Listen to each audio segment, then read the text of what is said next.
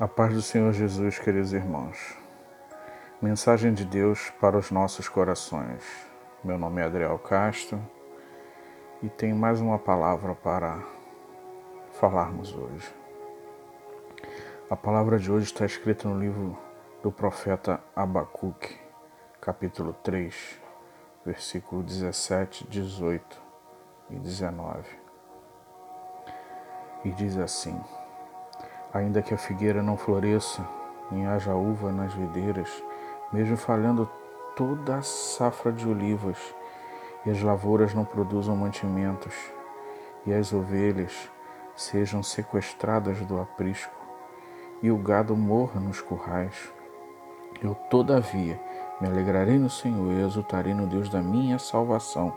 E a Adonai, o Senhor soberano, é a minha força ele faz os meus pés como os da corça, faz-me caminhar por lugares altos.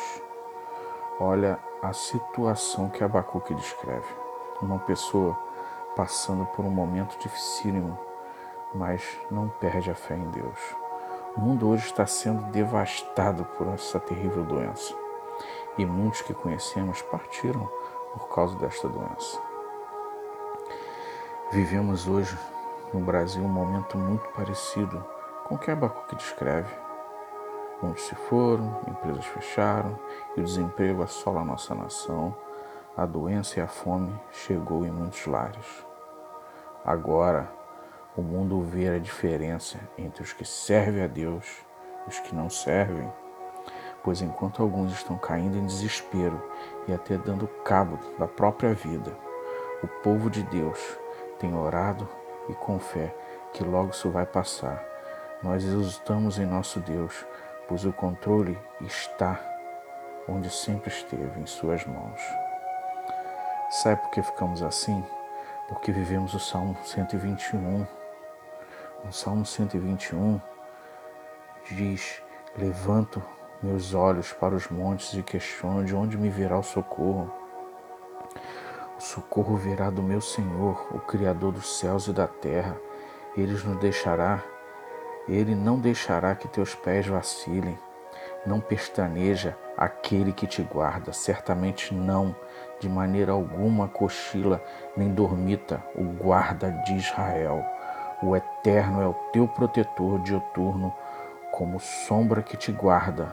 Ele está à tua direita. Não te molestará o sol durante o dia, nem de noite a lua. O Senhor te guardará de todo o mal, ele protegerá tua vida.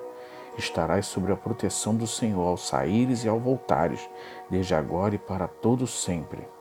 A confiança plena em Deus nos faz viver em paz e sempre lembrando que estando empregado, louva a Deus, desempregado, louve a Deus, tenho fartura, louva a Deus, falta comida, Louve a Deus.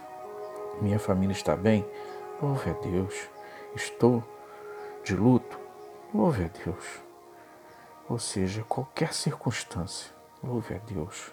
Não deixe a tristeza, o desespero te abater.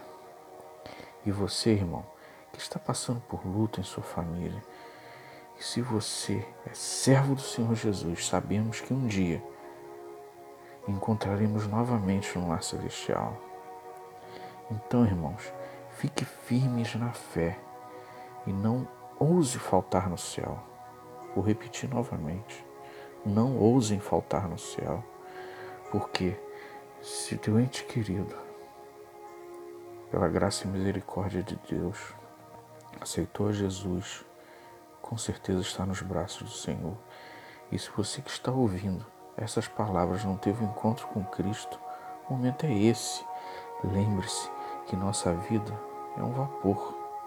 E não se engane, só há dois caminhos: vida eterna e morte eterna.